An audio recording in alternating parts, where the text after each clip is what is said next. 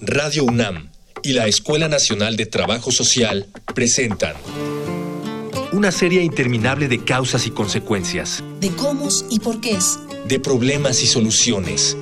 Eso es la vida. Vida cotidiana.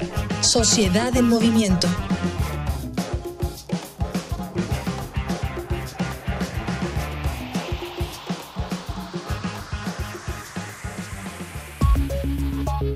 Aunque una concepción muy clara de la juventud ha acompañado a la humanidad desde el inicio de la civilización, la definición que tenemos en la actualidad no tiene ni un siglo de antigüedad. En un principio, la juventud era solo un parámetro en comparación a la madurez, el cual se destinaba a las personas inexpertas e imprudentes. Conforme la esperanza de vida del ser humano aumentó, la juventud era un primer estado de la adultez, en la década de 1950, con el nacimiento de nuevas expresiones culturales, principalmente musicales, los jóvenes fueron considerados un sector específico de la población que podían ser un gran objetivo comercial. Y no fue hasta 1985 que con la declaración del Año Internacional de la Juventud y el consecuente Centro de Estudios sobre la Juventud Mexicana, que las políticas públicas de nuestro país no voltearon a ver a este sector, en esta emisión de Vida Cotidiana, Sociedad en Movimiento, platicaremos sobre las juventudes en México con el doctor José Antonio Pérez Islas, coordinador del Seminario de Investigaciones en Juventud de la UNAM, y con la doctora Merarit Viera Alcázar, investigadora del Seminario de Investigaciones en Juventud de la UNAM. Dialogar para actuar, actuar para resolver.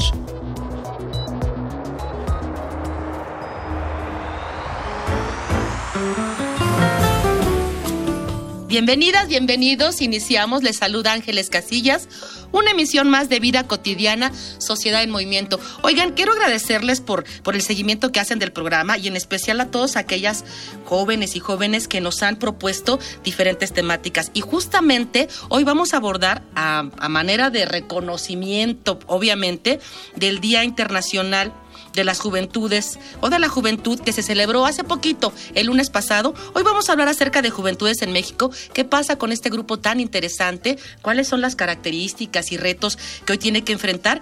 Y sobre todo, ¿qué podemos hacer para apoyarles, para darles, pues obviamente herramientas que les permitan, pues, de alguna manera atender de una, de una mejor este, forma las problemáticas tan complejas que enfrentan el día de hoy. Antes de presentar a nuestros invitados, darle la bienvenida, por favor escuchemos las diferentes formas de comunicación con nosotros.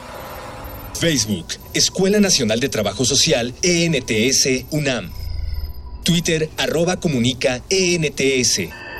Instagram, comunicación, ENTS. Ya regresamos a escuchar a nuestros medios de contacto. Hoy vamos a hablar de juventudes en México a propósito del 12 de agosto, Día Internacional de la Juventud. Y de verdad me da mucho gusto tener aquí en cabina a dos especialistas en el tema, pero además excelentes, excelentes personas. Doctor José Antonio Pérez Islas, muchas gracias por estar con nosotros. ¿Qué tal? ¿Cómo estás, Adiles? Buenas tardes. Doctora Merarit, es la primera vez que estás y ojalá que no sea la última. Gracias de verdad por aceptar la invitación. No, muchas gracias a ti por la invitación. Gracias. Y lo comentaba al inicio del programa, nos escuchan muchos jóvenes y para ellos está dedicado este programa. ¿Sí? Independientemente de lo que nosotros podamos este, abordar, hay formas de interactuar de, de, estos jóvenes con nosotros en el programa y espero que nos hagan las preguntas y ustedes puedan compartir su respuesta. Si les parece, vamos a iniciar con algo muy sencillito. Quienes nos escuchan, eh, ¿qué deben entender? Qué, ¿A qué alude el ser joven? Eh, qué características tiene esta, esta, esta población en cuanto a cifras en nuestro país. Bueno, eh, hay que decir que el, el, tema de qué cosa es ser joven es muy complejo y no llegamos a ponernos de acuerdo. Algunos consideran que es entre los 12 y los 29 años de edad, otros consideran que es entre los 15 y 24. Naciones Unidas eh, eh, así, lo, así lo estima cuando habla de jóvenes, es 15 24. Otros consideran que es 15 29. O sea, eh, el tema es que es eh, muy arbitrario decir cuándo empieza y cuándo termina. Lo que sí sabemos es que es un proceso, es, antes era una frontera, ¿no? Y ahora se ha vuelto un territorio cada vez se ha ido extendiendo hacia las edades mayores, ¿no? O sea, tenemos jóvenes que a los 29, 30 años eh, y a veces más no han salido de la casa de sus padres, siguen dependiendo de ellos, eh, etcétera. No, o sea, no tienen ningún tipo de todavía de responsabilidad eh, propio de la adultez. Y hacia abajo también se ha extendido mucho. O sea, eh, hoy yo siempre digo, eh, cuando era yo niño, a los 12 años, yo jugaba a las canicas todavía. Hoy los niños a los 12 años ya no juegan a las canicas, ¿no? Están pensando en otra cosa y están percibiendo el mundo de otra, de otra manera. Entonces, eh, podemos decir que es un, eh, es un periodo eh, o es un, una condición social que es muy diversa. ¿No? No podemos generalizar, eh, ni siquiera decir los jóvenes mexicanos son, porque so- hay una diversidad total eh, en nuestro país. Y por lo tanto es muy difícil tener. Pero si vamos a los 12, 29 años, que es lo que en México se estima eh, por ley eh, que es eh, ser joven, eh, estaremos alrededor de los 36 millones de mexicanos que están en este, en este grupo. Obviamente diversos, un poquito más mujeres que hombres, eh, mucho, yo diría que casi ya todos en las zonas urbanas, queda solamente un sector de un 20%, eh, quizá un poco menos en las zonas rurales, ¿no? Eh, es decir, ya es un fenómeno totalmente urbano. Eh, la mitad de ellos está todavía en la escuela y la otra mitad ya está laborando, ya está en actividades productivas. Eh, fundamentalmente eh, están en actividades que tienen que ver eh, con los servicios, ¿no? Eh, hay un es el principal grupo de jóvenes que está ocupado en los servicios, sea, en cuestión de comercio, cuestión de, ser, de transporte, de ese tipo de cosas. El segundo grupo que está trabajando está en la industria, Y ya muy pocos jóvenes están en el campo. De hecho, tenemos procesos prácticamente ya de abandono del campo de las nuevas generaciones, ¿no? Pues ya lo, ya lo explicó muy, muy detalladamente el doctor. No es algo arbitrario, no es biológico, es más bien una construcción social el ser joven. Pero bueno, para los que nos escuchan, si de 12 a 29 años nos están escuchando, sean jóvenes, son jóvenes, ¿no? Vamos a preguntarle a la doctora Merarit si hay algunas otras características como las que nos compartió el doctor que nos permitan sí abordar la identidad de quienes son jóvenes, independientemente de esta clasificación por, por edades. Sí, yo creo que eh, es muy importante tener en cuenta esto, ¿no? O sea, que la juventud, mucho de la definición de la juventud y también de los procesos identitarios que se construyen alrededor de ella van a ser relacionales. Y cuando hablo de relacionales me refiero a, los contextos que de alguna manera posibilitan la significación del ser joven, ¿no? En ese sentido, eh, en este momento creo que en una realidad bastante, con cambios bastante acelerados, donde cada vez hay como diferentes factores que van a condicionar también eh, a la juventud, pues eh, estamos hablando de una, de una forma muy muy difícil de poder de poder tener una definición así estática sino más bien móvil que se va transformando y va a depender siempre eh, del lugar de, de la sociedad en la que se esté desarrollando en ese sentido me parece importante hablar por ejemplo de de algunos retos que los jóvenes y las jóvenes se enfrentan en este momento en, en, México, ¿no? Por ejemplo, pienso en todas, y, y, dando un poco de continuidad a lo que José Antonio hablaba, a los contextos de precariedad laboral a los que se, a los que se enfrentan las juventudes ahora y también a las formas de configuración de familia en relación también a estos contextos laborales, ¿no? Entonces eso me parece como importante retomarlo pero también podríamos pensar en todas estas cuestiones de género que existen actualmente, que de alguna manera pues han sido cuestionadas por, por, las nuevas generaciones. Y creo que de alguna manera todas las formas de estructuras institucionales, como la familia tradicional, el género visto binario como hombre y mujer solamente, incluso, ¿no? Eh, y las formas laborales también tradicionales, pues han estado siendo cuestionadas por nuevas por estas generaciones que son nuevas, válgame la redundancia, pero que también eh, cuestionan identidades estáticas. Estamos hablando de identidades en proceso, es decir, las juventudes se van significando de forma diferenciada y por lo tanto también las cuestiones institucionales. Nos vamos a quedar con esta parte que nos comparte la doctora Merari. No son las únicas, ya lo decía ella, esto es algo muy complejo, depende de, diferentes este, situaciones. Les vamos a invitar este, a ustedes, a quienes nos escuchan, a un material que nos prepara producción. Vamos a una infografía social. Infografía social. Al día de hoy se estima que en el mundo viven 1.800 millones de jóvenes entre los 10 y los 24 años de edad, lo que la convierte en la población juvenil más grande de la historia. Lamentablemente, las condiciones actuales no favorecen a este sector, que lo convierten también en uno de los más vulnerables. Uno de cada diez jóvenes vive en zonas de conflicto, y 24 millones de ellos no tienen recursos o posibilidades para asistir a la escuela. Por eso es que en 1999, la Asamblea General de las Naciones Unidas designó el 12 de agosto como el Día Internacional de la Juventud, el objetivo de esta declaración era promover el papel de la población joven como socios esenciales en los procesos de cambio y así generar conciencia sobre los desafíos y problemas que este sector enfrenta. Para la celebración de este 2019 se ha elegido por tema Transformando la Educación, para destacar los esfuerzos que se han hecho por conseguir una educación inclusiva y accesible para toda la juventud.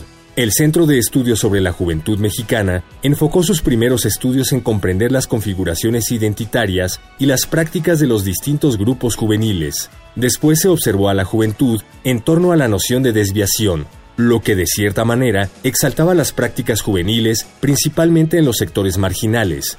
A mediados de la década de 1990, la academia mostró un resurgimiento por discutir teóricamente el comportamiento de la juventud, por lo que volvieron a mirar hacia sus problemáticas. Desde ese momento, el Centro de Estudios sobre la Juventud Mexicana ha visto desfilar ante sus ojos las diversas problemáticas sociales y económicas que han golpeado a la sociedad y aún con más fuerza a los jóvenes. Actualmente, aunque se considera a la juventud como un sector activo en la sociedad y un motor activo de cambio, la realidad es que la falta de oportunidades laborales impide que estos puedan desarrollar este papel cabalmente en la sociedad. Regresamos ya de la infografía social, estamos hablando de juventudes en México a propósito del Día Internacional de la Juventud. Está con nosotros el doctor José Antonio Pérez Islas y la doctora Merarid Viera.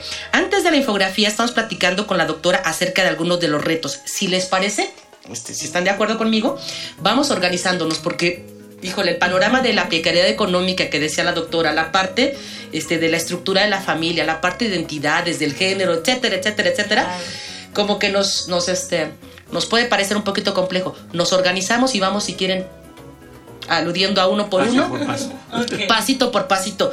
Doctor, en cuanto, si me lo permites, su situación económica y su estructura familiar, ¿cuáles son las características y los retos que acompañan a las juventudes en la actualidad? De hecho, eso tiene que ver con un proceso que se llama emancipación. Todas las sociedades, desde las primitivas hasta las actuales, tienen, eh, eh, han instrumentado todo un proceso donde los niños, los de los jóvenes se convierten en adultos. Ninguna sociedad está pensando que va a tener jóvenes para toda la eternidad, ¿no? Y sobre todo para los padres eh, debe ser muy complicado pensar que vas a tener a tu joven a los 60 años. Pero eh, entonces este es un proceso eh, central de nuestras sociedades, que los jóvenes se emancipen y por lo tanto se convierten en adultos. Tenemos un problema con nuestra actual sociedad que los procesos de emancipación se están, eh, en algunos casos rompiendo, en otros se están diluyendo. Por ejemplo, hay cinco momentos que antes marcaban convertirse en adulto. Tener autonomía eh, financiera, ¿Económica? autonomía de decisiones, ¿no? Eh, tener obviamente casa propia o casa aparte de, de la paterna, ¿no? Tener pareja y en el último de los casos tener hijos. Cumpliéndose esos cinco elementos, eh, eh, se podría decir que alguien ¿no? Eh, era ya adulto. El problema es que como vemos, ¿no? lo decía Merarit, el, tema del empleo es muy precario y por lo tanto a pesar de que puedas conseguir un empleo, que ya es una ganancia, el salario a lo mejor no es el adecuado, ¿no? Entonces no te permite independizarte como antes sucedía. De hecho, el asunto de la entrada al mercado de trabajo, antes tú decías, ah, yo ya tengo mi primer empleo, por lo tú suponías que del primero venía el segundo, el tercero, el cuarto. Hoy tener un primer empleo no significa que venga el segundo. Exacto. ¿no? O sea, hay periodos eh, de entrada y salida a los mercados de trabajo. Además, tenemos que hablar en plural porque no hay un mercado de trabajo, hay múltiples mercados de trabajo. Entonces, esto reestructura no solamente la, entrada de los jóvenes al empleo, sino de las propias familias. O sea, tenemos ahora actualmente familias que tienen hijos a los 35 años y todavía dependen del ingreso paterno. ¿no? materno, en, algunos de los casos. Y entonces, por lo tanto, la familia tiene que, que, aguantar. De hecho, quizá la familia es de las pocas instituciones que siguen respondiendo a los jóvenes. Cuando nosotros hacíamos la primera encuesta nacional de juventud, allá por el año 2000, una de las cosas que nos sorprendía es que los jóvenes calificaban muy alto a la familia, ¿no? casi de 10 ¿no? Tenemos una familias de dieces. A pesar de que todo el mundo sabe que nuestras familias este, la pasan muy complicado en la actualidad. Y después venía a veces la escuela, a veces la iglesia, pero en una distancia de que lo más cercano era un 7, un 6, 6 y medio. Entonces decíamos, ¿por qué tan, califican tan bien a la familia? Que a, fin de cuentas están calificando a su propia familia. Y eso significa pues que es la única institución que les sigue, yo diría, manteniendo en los dos sentidos. Los mantienen en la casa y los mantienen económicamente. Entonces el tema familiar para los jóvenes es muy eh, central, ¿no? Y, y determina mucho también la posibilidad de permanecer en un mercado de trabajo o no. Mira, eh, doctor, ahorita que te escucho, eh, se me hace un poquito eh, un contexto bien adverso para nuestras juventudes. Porque tú lo decías, o sea, la situación laboral, o sea, la, falta de empleo, de oportunidades, pues afecta a todos los grupos, ¿no? Pero en especial a, a estos jóvenes. Pero si además lo juntamos con estos estilos de crianza, donde de verdad poco generamos o casi ya no generamos estos procesos de autonomía, de emancipación, de responsabilidades. También hay un contexto escolar, por ejemplo, y nosotros somos de los, de los años 60, 70. A nosotros nos enseñaron en la secundaria, por ejemplo, a un taller y de verdad que este taller, nos guste o no, estaba encaminado inclusive para que tú desarrollaras habilidades que en su momento, por así necesitarlo la familia, tuvieras que involucrarte en el mercado laboral, o sea, tuvieras que aportar a la economía. Ya tampoco existe ese esquema educativo en los contextos actuales. ¿Qué estamos ¿Qué, panorama estamos dejando para estos jóvenes? Ya lo decía aquí el doctor Merari, doctora, además las cuestiones de identidad, de género, de esta parte de, sus vivencias, este, desde sus sexualidades, ¿qué más, qué más contexto tenemos?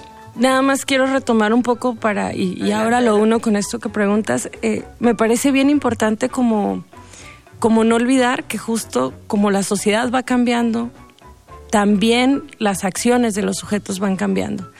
Definitivamente las juventudes de, en, este, en este momento se enfrentan a una realidad adversa, pero también, y lo quiero poner así porque como que generalmente hablamos con mucho pesimismo sobre, sobre la realidad que vivimos, pero también produce a sujetos súper creativos. O sea, creo que en este, en este contexto de precariedad han surgido eh, formas de trabajo en, estas generaciones que de alguna manera están enfrentando justo este contexto tan adverso, ¿no? O sea, por ejemplo, pienso en todas estas maneras de generar redes a partir de, de las nuevas tecnologías y de crear trabajos que antes no existían. ¿No? Hace poco una alumna de, del posgrado me contaba que estaba trabajando en hacer contenidos para memes, ¿no? Y entonces dices, ¿qué? O sea, ¿que te pagan por eso?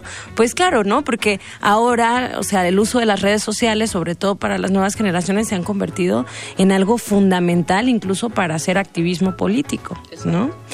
Eh, ha sido parte de la vida cotidiana de, de, las nuevas generaciones, entonces también se están creando nuevos trabajos. Esto no significa que las instituciones deban dejar de responsabilizarse, ¿no? Por, por eh, la calidad de vida de, estas generaciones, que creo que es fundamental ponerlo como una problemática urgente que debe ser tratada también por parte de las instituciones públicas y, y del Estado y demás. Sí, de hecho, eh, la ley de la evolución no lo dice claramente.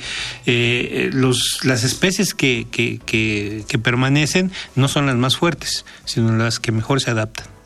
Y yo creo que las nuevas generaciones este, son precisamente, es, tienen esa posibilidad.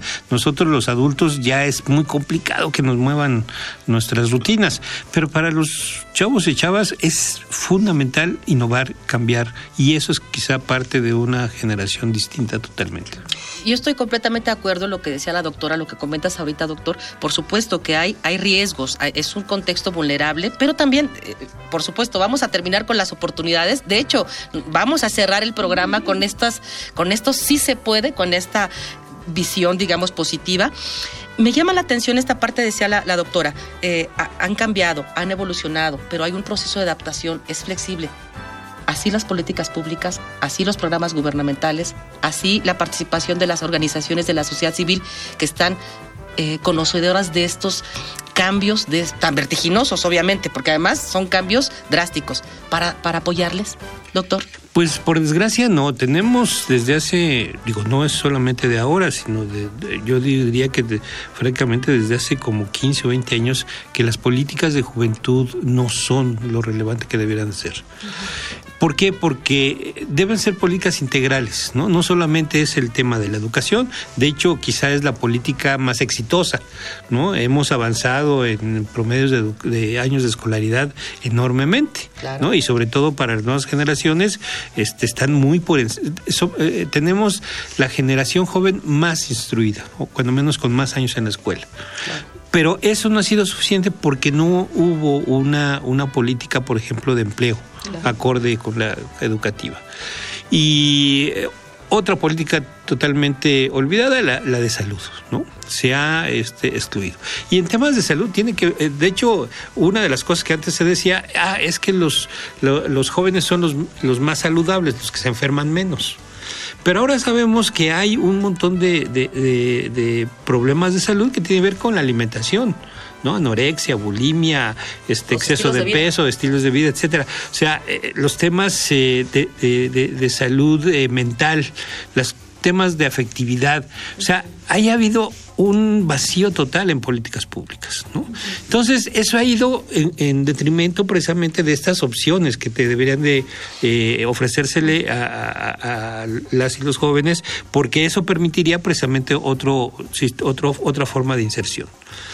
Tenemos eh, cosas eh, también, eh, digamos, novedosas, por ejemplo, el papel de las organizaciones de la sociedad civil, ¿no?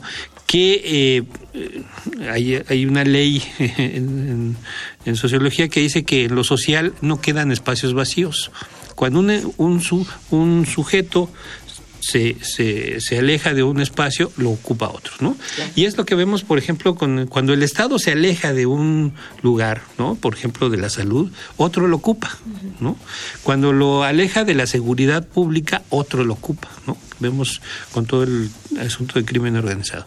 Entonces, tenemos que este retiro del Estado eh, paulatina, paulatino que se fue dando, pues dejó muchas, muchas esferas vacías que se fueron ocupando de otra manera. Entonces tenemos eh, problemas como para decir que hay una respuesta adecuada a esas nuevas generaciones que estamos teniendo. Y, con eso vamos, si, si me lo permiten, vamos a darle continuidad, pero antes eh, quisiera que volviéramos a escuchar nuestras diferentes formas de comunicación del programa, nuestros datos. Facebook, Escuela Nacional de Trabajo Social, ENTS, UNAM. Twitter, arroba comunica, ENTS. Instagram, comunicación, ENTS. Ya regresamos de los datos, estamos casi terminando, casi estamos iniciando la recta final de nuestro muy, muy pequeñito programa. Estamos platicando con el doctor José Antonio Pérez Islas y con Merarit y estamos ya en la parte propositiva, en la parte de lo que sí se puede. Sí, efectivamente, la responsabilidad del Estado está siendo pues muy limitada, precaria. Afortunadamente hay participación de la sociedad civil. ¿Y qué les parece si vamos cerrando el programa con esto que sí se puede, se está haciendo en beneficio de esta, de esta población? ¿Les parece, doctora?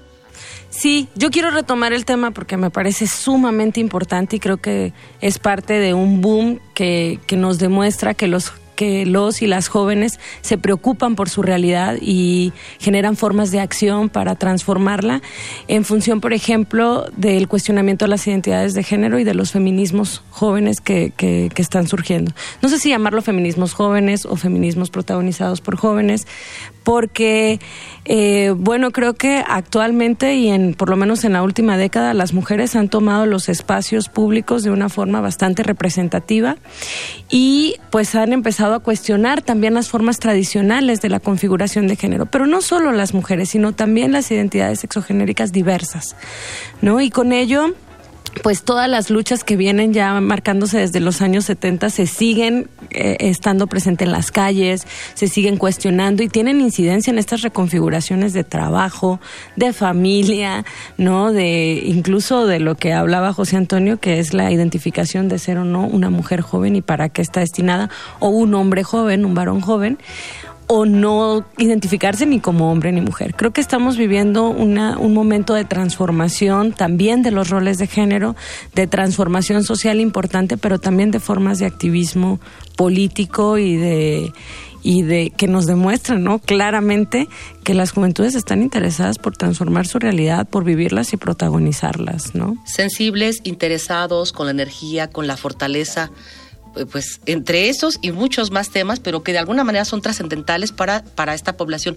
Doctor, ¿qué sí podemos hacer en nuestros contextos para generar esta autonomía, esta independencia, el poderles apoyar para, no sé, un plan plan de vida que incorpore, que no solamente se dediquen a estudiar, estudiar, estudiar, sino puedan ellos este, tener un desempeño óptimo yo creo que eh, lo que podemos hacer es, eh, bueno, centralmente y, muy rápido, eh, generar comunidad. Yo creo que la, el espacio central de los jóvenes, además en el momento en que están, la posibilidad de estar con otros es central, es fundamental. Entonces, muchas de las actividades que están pensando de manera individual tendrían que estar pensándose en formar acuerpamientos, diría una colega, este, que ayuden a esta comunicación, a este vínculo entre todos y todas.